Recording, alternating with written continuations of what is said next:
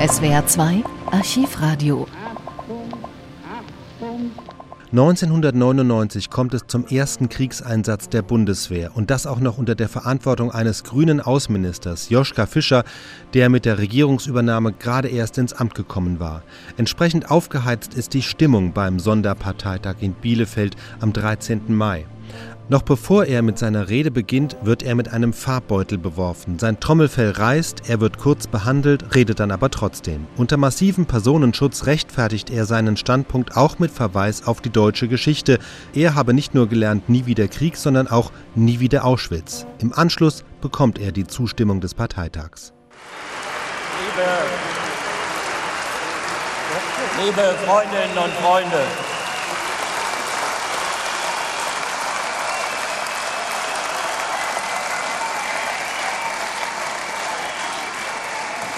Liebe Freundinnen und Freunde, liebe Gegner, geliebte Gegner, wisst ihr, ein halbes Jahr sind wir jetzt hier in der Bundesregierung. Ein halbes Jahr ja, jetzt kommt, ich habe nur drauf gewartet, Kriegshetzer. Hier spricht ein Kriegshetzer und Herrn Milosevic schlagt ihr demnächst für einen Friedensnobelpreis vor. Nicht wahr? Bisher, wenn da vorhin die Parteifreundin sich hinstellte und sagte, die Parteiführung spricht über ihre Zerrissenheit. Ich weiß ja nicht, wie es euch geht, wenn ihr die Bilder seht. Ich hätte mir nie träumen lassen, dass wir hier einen grünen Parteitag nach einem halben Jahr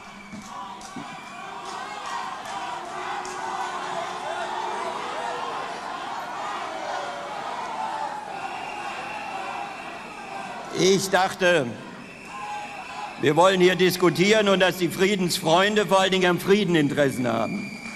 Und wenn ihr euch so sicher seid,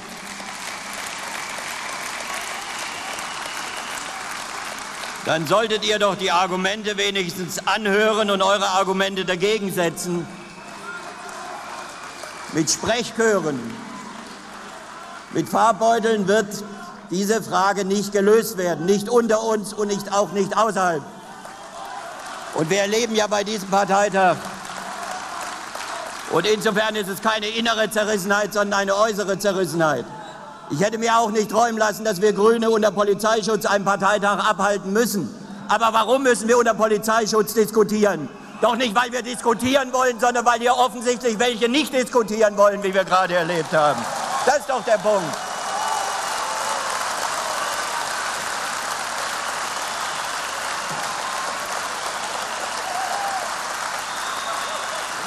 Und da sage ich euch, da sage ich euch, dass mir bestimmte Diskussionen, und ich weiß, als Bundesaußenminister muss ich mich zurückhalten, muss mich äh, darf zu bestimmten Dingen äh, aus wohlerwogenen Gründen äh, nicht sagen, nicht so, wie es mir wirklich das Maul am liebsten übergehen würde von dem, was ich in letzter Zeit gehört habe. Ja, der Diplomatie eine Chance. Ich kann das nur nachdrücklich unterstützen. Nur ich sage euch, ich war bei Milosevic, ich habe mit ihm zweieinhalb Stunden diskutiert, ich habe ihn angefleht, darauf zu verzichten, dass die Gewalt eingesetzt wird im Kosovo. Es ist der Krieg, ja, und ich hätte mir nie träumen lassen, dass Rot-Grün mit im Krieg ist. Aber dieser Krieg geht nicht erst seit 51 Tagen, sondern seit 1992, liebe Freundinnen und Freunde. Seit 1992. Und ich sage euch, er hat mittlerweile Hunderttausenden das Leben gekostet. Und das ist der Punkt, wo Bündnis 90 die Grünen nicht mehr Protestpartei sind. Wir haben uns entschieden, in die Bundesregierung zu gehen. In einer Situation, als klar war, dass hier die endgültige Zuspitzung der jugoslawischen Erbfolgekriege stattfinden kann. Ich erinnere mich noch, nein, ich höre nicht auf, den Gefallen tue ich euch nicht. Den Gefallen tue ich euch nicht.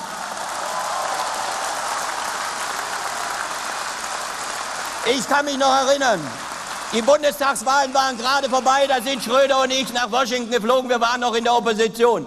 Da war schon klar, dass wir mit ein Erbe bekommen, das unter Umständen in eine blutige Konfrontation, in einen Krieg führen kann.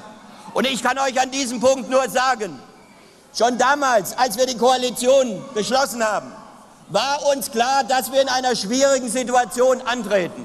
Ich hätte mir nicht träumen lassen, Ich hätte mir nicht träumen lassen, dass wir im ersten halben Jahr nicht nur die Agenda 2000, nicht nur die Frage der, der Kommission, der Krise der Kommission, sondern auch die Frage Rambouillet und schließlich das Scheitern von Rambouillet und den Krieg dort haben. Nur ich kann euch noch mal sagen, was ich nicht bereit bin zu akzeptieren. Frieden, Frieden setzt voraus, dass Menschen nicht ermordet, dass Menschen nicht vertrieben, dass Frauen nicht vergewaltigt werden. Das setzt Frieden voraus.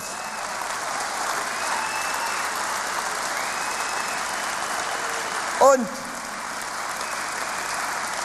wisst ihr, ich bin der Letzte, der nicht sagen würde, dass ich keine Fehler gemacht habe, auch und gerade in letzter Zeit. Wenn darauf hingewiesen wird, wenn darauf hingewiesen wird, auf die Lageberichte, ja, war ein Fehler, den muss ich akzeptieren. Ich konnte im ersten halben Jahr vor allen Dingen unter dem Druck nicht alles machen, aber ich trage dafür die Verantwortung und werde zu Recht deswegen kritisiert. Andere Fehler sind gemacht worden. Nur auf der anderen Seite möchte ich euch sagen, und da möchte ich auch mal der Partei meine persönliche Situation berichten.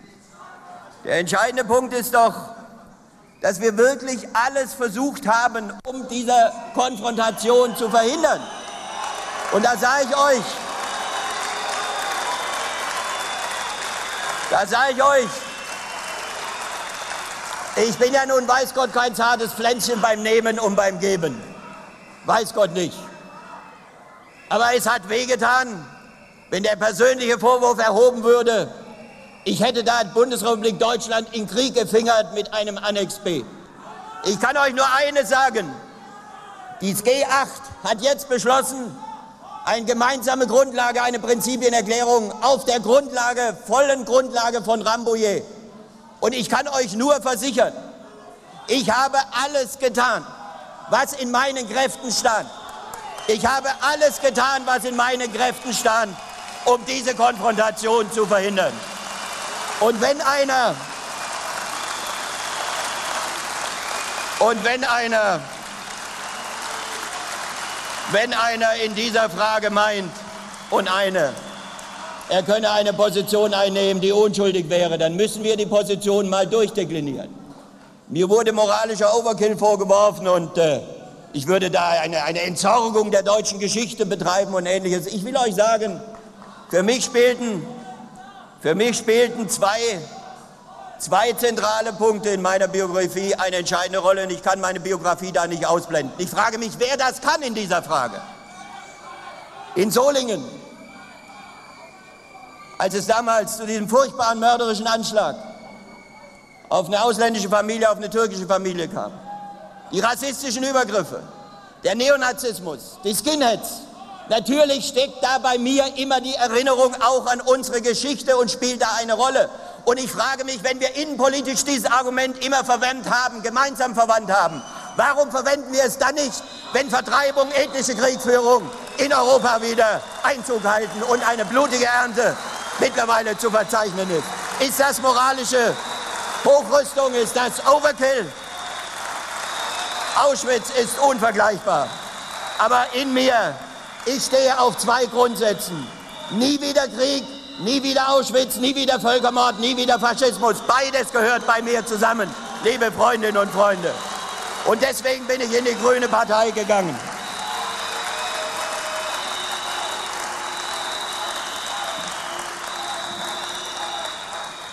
Was ich mich frage ist,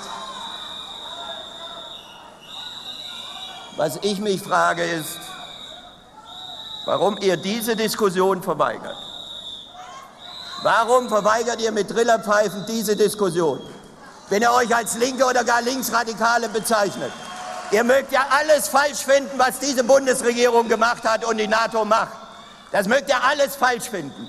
Aber mich würde mal interessieren, wie denn von einem linken Standpunkt aus das, was in Jugoslawien seit 1992 an ethnischer Kriegführung, an völkischer Politik betrieben wird, wie dieses von einem Linken, von eurem Standpunkt aus, denn tatsächlich zu benennen ist. Warum ihr meint, sind es etwa alte Feindbilder, an die man sich gewöhnt hat und weil Herr Milosevic in dieses Feindbild so nicht reinpasst. Ich sage euch, mit dem Ende des Kalten Krieges ist eine ethnische Kriegführung, ist eine völkische Politik zurückgekehrt, die Europa nicht akzeptieren darf. Wenn wir diese Politik akzeptieren, werden wir dieses Europa nicht wiedererkennen, liebe Freundinnen und Freunde. Das wird nicht das Europa sein, für das wir gekämpft haben.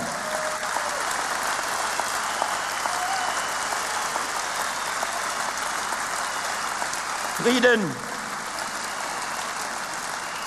Frieden setzt die Analyse der Ursachen des Kriegs voraus. Eine politische Analyse. Wenn wir Frieden schaffen wollen, da stimme ich allen zu, die meinen, die moralische Empörung reicht nicht aus. Wenn wir Frieden schaffen wollen, dann müssen wir die politischen Bedingungen für einen dauerhaften Frieden in Südosteuropa herstellen. Und dafür müssen wir erstmal analysieren, was die Ursachen des Krieges sind. Südosteuropa, Südosteuropa hatte ein eigenes Ordnungsprinzip während der Zeit des Kalten Krieges. Dieses Ordnungsprinzip ordnete sich um die Bundesrepublik Jugoslawien herum, um das multinationale damals Jugoslawien. Mit dem Tod Titos, mit dem Ende des Kalten Krieges und gleichzeitig mit der Sowjetweckung wurde dieses Jugoslawien auseinandergetrieben. Seitdem haben wir es dort mit einem Erbfolgekrieg zu tun. Er begann in Slowenien, er ging weiter nach Kroatien, Ostslawonien, die Krainer. Er hatte zur Grundlage, überall wo Serben leben, alle Serben in einen Staat. Und das war die Kriegserklärung an die anderen Völker im damaligen Jugoslawien. Das ist die großserbische Politik gewesen, die Milosevic bis auf den heutigen Tag verfolgt. Und dann die blutige Katastrophe. Die blutige Katastrophe in Bosnien. Und da sage ich, da reden wir über einen versuchten Völkermord an den bosnischen Muslimen. Ich sage all denen, Annelie, Christian, wenn ihr sagt, lasst uns das Bomben einstellen und dann schauen wir mal, dann verhandeln wir. Ich habe mir mal rausgesucht, wie viel Waffenstillstandsabkommen Milosevic und seine Paladine und wie viele VN-Resolutionen unterzeichnet wurden. 18 Waffenstillstandsabkommen seit 1993. Davon hat nur das letzte gehalten und hat Hunderttausende Leben gekostet in Bosnien-Herzegowina und in den anderen Regionen. 73, 73, 73 UN-Resolutionen, liebe Freundinnen und Freunde. 73 und da lese ich zwei. Am 16.04. des Jahres 1993 die VN-Resolution 819. Srebrenica wird Schutzzone. Und am 6. Mai VN-Resolution 824 Einrichtung sechs Schutzzonen für muslimische Flüchtlinge. Srebrenica, Zapa, Gorazde, Tuzla, Sarajevo, Bihać. Ich frage euch, liebe Freundinnen und Freunde, woher nehmt ihr euer Vertrauen bei Milosevic, dass ohne massiven bewaffneten Schutz es den Menschen nicht genauso wieder gehen wird wie den Männern in Srebrenica, die kalt im Massengrab liegen bis auf den heutigen Tag? Woher nehmt ihr das? Ich habe dieses Vertrauen nicht. Milosevic, wir haben in Rambouillet versucht, die serbisch-jugoslawische Seite zu überzeugen. Das Absurde ist, dass der Westen, die von euch so verachtete NATO, für die territoriale Integrität Jugoslawiens eingetreten ist, gegen Sezession, gegen die Unabhängigkeit der Kosovaren. Wir sind dafür eingetreten, eine politische Lösung zu erreichen. Und wenn gesagt wird, gebt der, gebt der Diplomatie eine Chance. Es wurde doch alles versucht, um mit diplomatischen Mitteln ein Einvernehmen hinzubekommen. Da mögt ihr pfeifen, so viel ihr wollt, liebe Freundinnen und Freunde. Ich war dabei und ich wünsche euch, ich wünsche euch, geht mit dieser Position. Ich war am letzten Sonntag im Flüchtlingslager in Cegrane in Mazedonien. Geht doch mal mit eurer Position dorthin und redet mit den Menschen. Mal sehen, was sie dazu sagen. Es sind die direkt Betroffenen. Es sind die Vertriebenen. Und wenn ich mir was vorwerfe, wenn ich mir was vorwerfe, liebe Freundinnen und Freunde, dann kann es allerhöchstens die sein, Milosevic in seiner Brutalität, Milosevic in seiner Radikalität, Milosevic in seiner Entschlossenheit, den ethnischen Krieg ohne Rücksicht auf die Zivilbevölkerung durchzusetzen, diesen ethnischen Krieg zu Ende zu bringen. Und wenn wir uns früher darüber aufgeregt haben, über Counterstrategien gegen Guerillabewegungen, ja, Milosevic geht von der These aus, Guerillas sind diejenigen, die im Volk wie im Wasser schwimmen und deswegen lasse das Wasser ab, zerstöre ein Volk, vertreibe es vollständig durch Schrecken, durch Terror und dann wird es auch keine Guerilla geben und destabilisiere noch die Nachbarstaaten. Ich sage euch, diese Politik ist in einem doppelten Sinne verbrecherisch.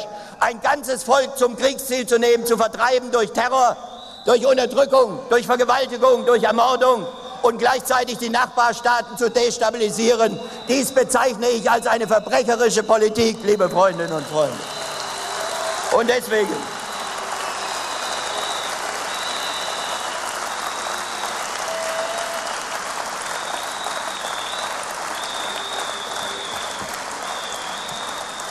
Wir haben in dem ganzen Konflikt nicht geruht, trotzdem, dass es notwendig war, Milosevic militärisch entgegenzutreten.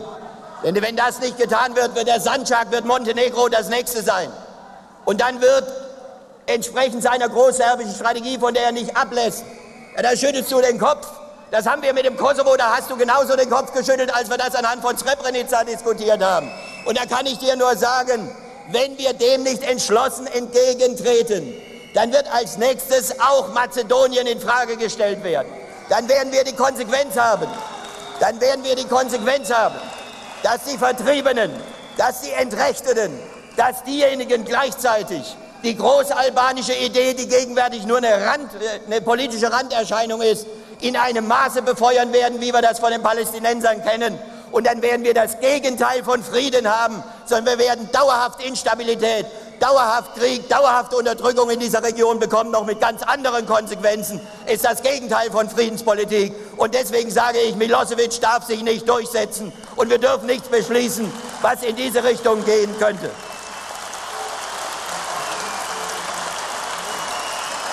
Ich, ich möchte, wir haben die fünf Punkte vorgeschlagen und durchgesetzt. Wir haben einen Friedensplan, der zuerst belächelt wurde, der mittlerweile die Grundlage der G8 ist, durchgesetzt. Wir haben darauf gesetzt, den Vereinten Nationen endlich wieder eine entscheidende Rolle zukommen zu lassen. Wir haben darauf gesetzt, Russland ins Boot zu bringen, was mit G8 gelungen ist. Wir setzen darauf, und das bitte ich euch, ist der Kern des Ganzen. Nicht, ob wir mit einem guten Gewissen nach Hause gehen, nicht, ob wir uns mit Farbbeutel beschmissen haben, sondern ob wir politische Entscheidungen treffen, die die Rückkehr der Vertriebenen ermöglicht, ja oder nein. Das ist der Maßstab, liebe Freundinnen und Freunde. Und das ist auch der moralische Maßstab. Das ist der friedenspolitische Maßstab. Und ich sage euch, ohne diese Rückkehr ohne diese Rückkehr wird es keinen Frieden geben. Und diese Rückkehr wird nur stattfinden, wenn es eine robuste internationale Friedenstruppe gibt. Ohne dieses wird es keine Rückkehr geben nach den Schrecken, die diese Menschen erlebt haben. Und es wird keine Rückkehr geben, wenn es nicht zum Rückzug der bewaffneten Streitkräfte Jugoslawiens, der Paramilitärs und der Sonderpolizei, der MUP tatsächlich kommt. Die Menschen werden nach dem Horror nicht zurückgehen. Und wenn sie nicht zurückgehen, wird es keinen Frieden geben. Das muss das Ziel sein. Dafür kämpft die Bundesregierung. Dafür kämpfen wir jeden Tag. Und ich kann euch nur sagen, da müssen wir jetzt mal Tacheles reden. Was nicht sein kann, ist, wir behalten, wir als Partei, behalten auf der einen Seite unser gutes friedenspolitisches Interesse, äh, Gewissen und dann gibt es ein paar in der Fraktion und in der Regierung, die sind dafür zuständig, dann für die Realitäten. So wird es nicht gehen. Und deswegen, liebe Freundinnen und Freunde, ist heute Klartext angesagt. Ich freue mich ja. Ich freue mich ja, wenn gesagt wird von Christian Ströbele und andere, sie wollen, dass Joschka Fischer Außenminister bleibt. Aber da müsst ihr die Bedingungen auch dafür schaffen, dass ich erfolgreich Außenminister sein kann. Und ich werde mit eurem Antrag geschwächt aus diesem Parteitag hervorgehen und nicht gestärkt, liebe Freundinnen und Freunde. Ich sage euch, ich halte ihn zum jetzigen Zeitpunkt eine einseitige Einstellung, unbefristete Einstellung der Bombenangriffe für das grundfalsche Signal Milosevic würde dadurch gestärkt und nicht geschwächt. Ich werde das nicht umsetzen, wenn ihr das beschließt, damit das klar ist. Ich muss hier Klarheit schaffen, weil es nützt ja nichts, wenn ich euch heute erzähle, naja, das ist alles nicht so schlimm. Und dann mache ich irgendwie, weil ich meine, ich könnte gerade mal so weitermachen, da habe ich ein anderes Verständnis von Regierungsbeteiligung in einer demokratischen grünen Partei. Und deswegen sage ich euch an diesem Punkt, was wir gemeinsam brauchen, ist die Kraft, jetzt in der Verantwortung, und das ist nicht nur die Verantwortung der Regierung, das ist nicht nur die Verantwortung vom Bundesvorstand Fraktion, sondern das ist die Verantwortung der ganzen Partei von uns allen, jetzt die Kraft zu haben, in diesem Widerspruch, in dem wir drin sind, nämlich dass wir einerseits mit militärischen Mitteln, mit einem Krieg Milosevic Einhalt gebeten müssen, gleichzeitig alle Möglichkeiten zu nutzen, um eine Friedenslösung zur Rückkehr der Flüchtlinge zu erreichen und zu einem dauerhaften Schweigen der Waffen. Wir haben dafür den Stabilitätspakt südlicher Balkan entwickelt. Sagt mir eine Regierung, eine, sagt mir eine Regierung, die mehr politische Initiativen erfolgreicher entwickelt hat als diese Bundesregierung. Und deswegen, liebe Freundinnen und Freunde, bitte ich euch, bei allem, und ich verstehe sehr gut die Emotionen. Ich verstehe auch die Argumente der Ablehnung. Jeder hat sie doch selbst in sich. Ich führe diese Diskussion Tag für Tag im Grunde genommen in mir selbst und jeder führt sie. Aber ich bitte euch, liebe Freundinnen und Freunde, was wir jetzt gemeinsam brauchen, ist die Kraft, diese Verantwortung umzusetzen, so schwer es auch geht. Und was ich euch als Außenminister bitte, ist, dass ihr mir helft, dass ihr Unterstützung gebt und dass ihr mir nicht Knüppel in die Beine werft und dass ich nicht geschwächt, sondern gestärkt aus diesem Parteitag herausgehe, um unsere Politik weiter fortsetzen zu können. Ich danke euch. SWR 2 Archivradio. Viele weitere historische Tonaufnahmen gibt es, thematisch sortiert, unter archivradio.de.